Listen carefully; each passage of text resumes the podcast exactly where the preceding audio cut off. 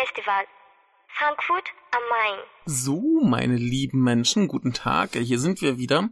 Und ich glaube, das wird heute eine relativ knappe, kurze Angelegenheit, aber äh, ich hing jetzt schon ein bisschen hinterher, hier äh, Folgen zu veröffentlichen und alles andere war mir jetzt zu anstrengend, deshalb habe ich beschlossen, ich gucke mir einfach beim Nippon Connection Replay, jetzt wo es gerade noch geht, so knapp eine Woche könnte er noch, ähm, schaue ich mir noch einen Film an und red darüber. Also äh, war jetzt eine Doku und über Dokus habe ich meistens nicht so wahnsinnig viel zu erzählen. Daher wird es wahrscheinlich eine relativ kurze Angelegenheit. Aber äh, es ist eine hervorragende Doku und ich möchte sie gern direkt jedem empfehlen. Ich äh, werde logischerweise nicht viel spoilen können, denn wie auch, ne? Ähm, aber äh, ich werde es relativ kurz und knapp halten. Äh, ich möchte aber vorab schon mal sagen, es ist äh, ein gutes Ding, wenn man sich minimal für das Thema interessiert. Und das Ding heißt äh, Sumodo, The Successors of Samurai. Oder, oder, sage ich schon, oder äh, Sumodo Samurai o Tsugumonotachi. Ist ungefähr so. Ja.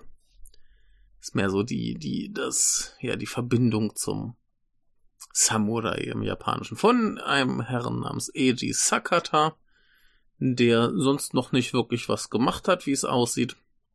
Und ja, es ist halt eine, eine Dokumentation über Sumo-Ring.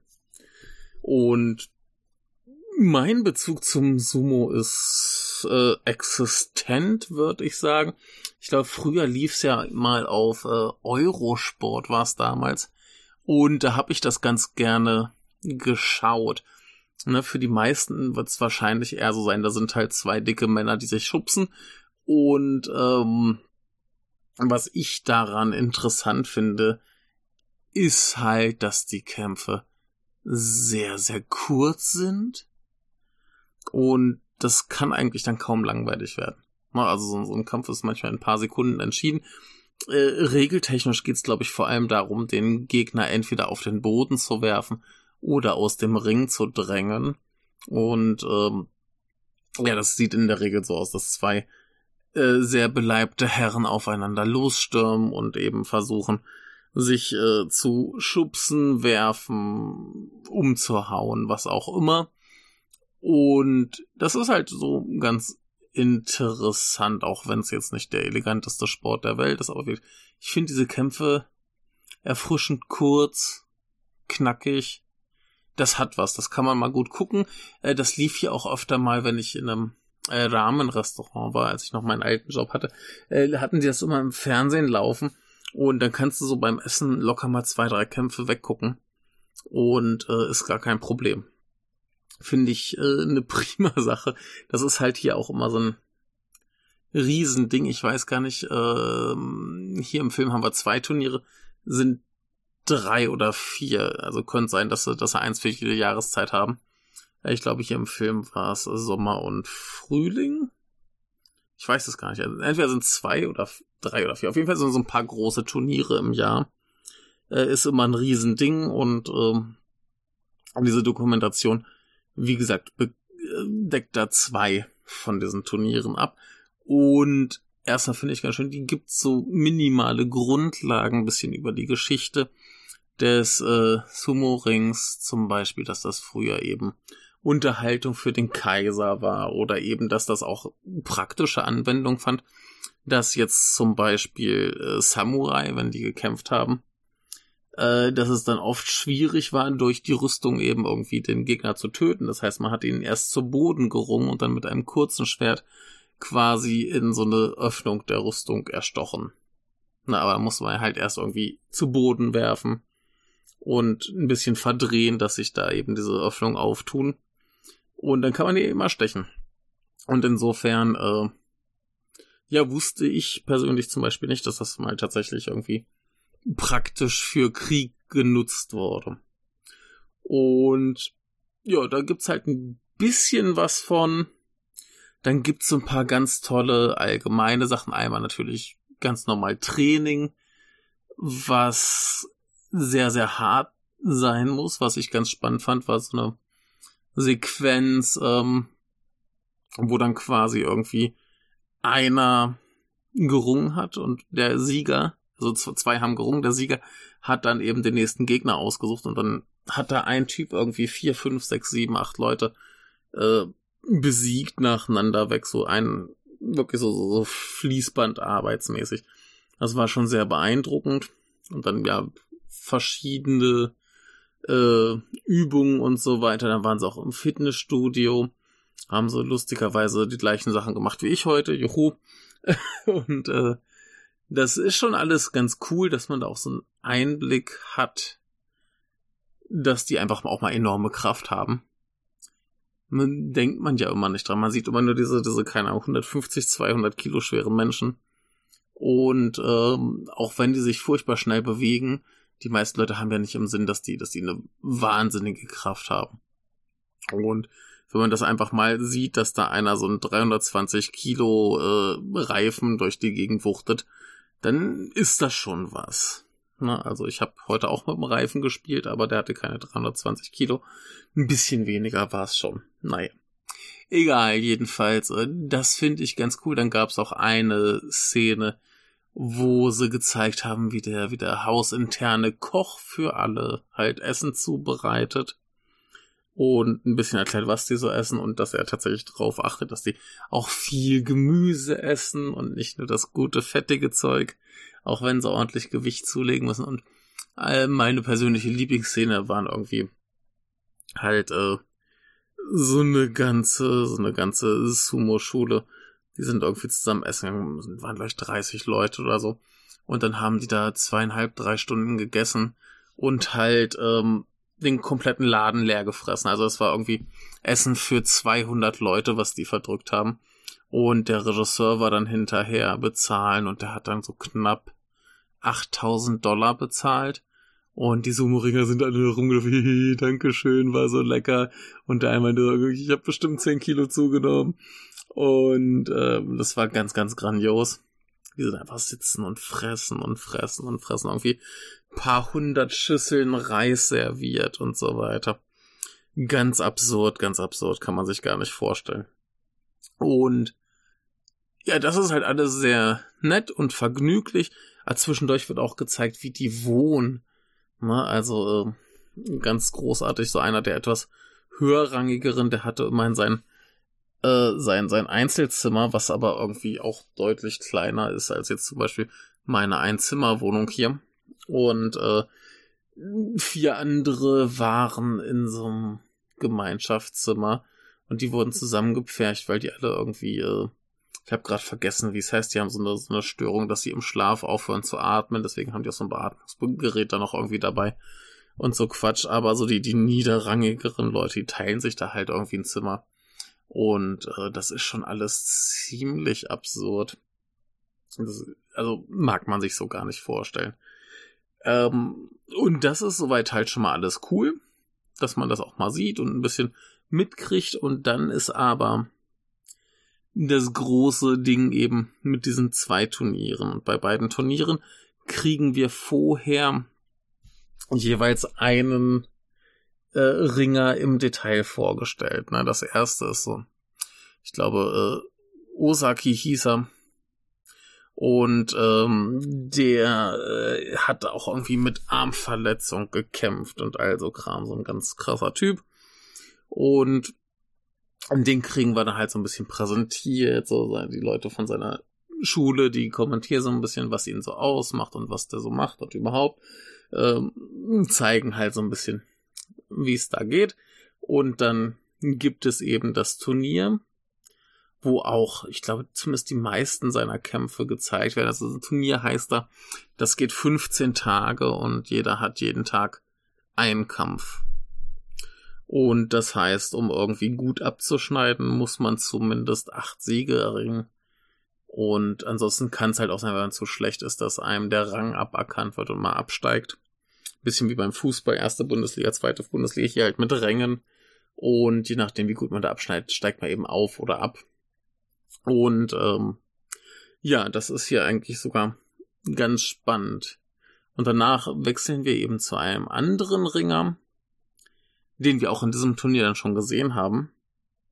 Und der hatte wohl auch irgendwie vorher schlimme äh, Verletzungen, irgendwie hat sich drei oder viermal dasselbe Ding gebrochen, ich glaube irgendwas an der Hüfte oder so. Und äh, fast schon lebensgefährlich. Und der kam jetzt halt wieder durch sehr, sehr enormes Training. Und jetzt begleiten sie den dann eben auch und zeigen halt auch ein bisschen, wie der so lebt. Und der ist dann gerade verlobt und möchte heiraten und ja, also Geschichten.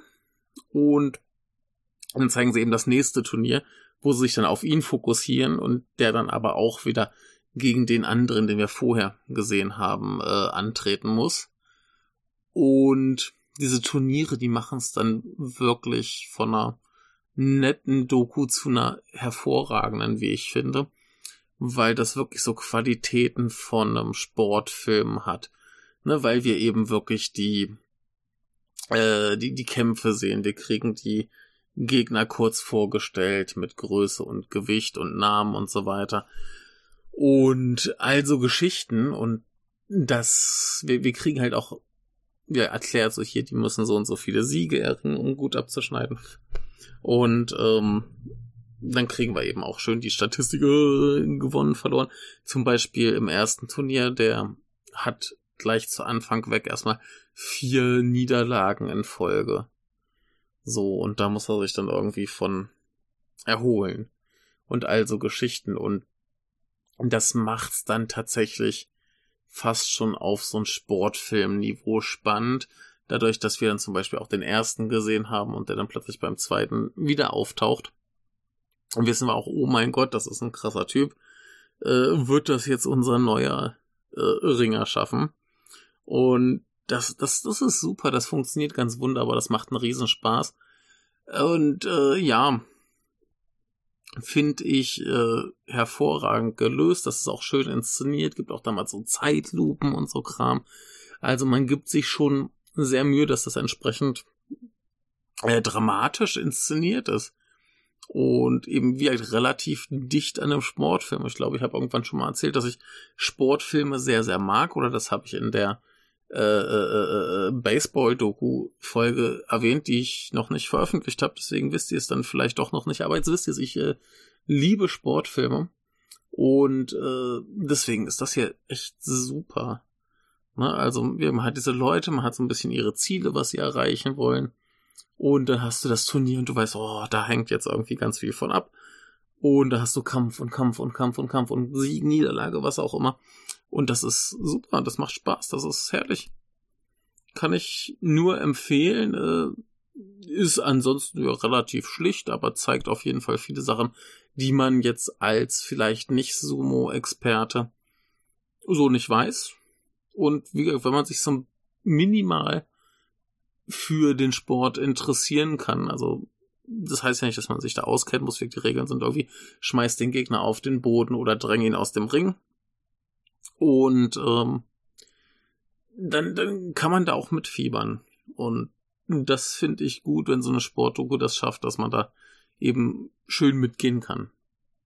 Und insofern möchte ich die euch allen empfehlen und ja, das wird heute eine relativ kurze Sache. Nutzt die eine Woche Nippon Connection Replay bitte noch. Da gibt's ein paar gute Filme zu sehen. Wir hatten ja schon ein paar Folgen mit Filmen dazu. Ich versuche noch irgendwie mich nochmal an A Company Retreat zu setzen.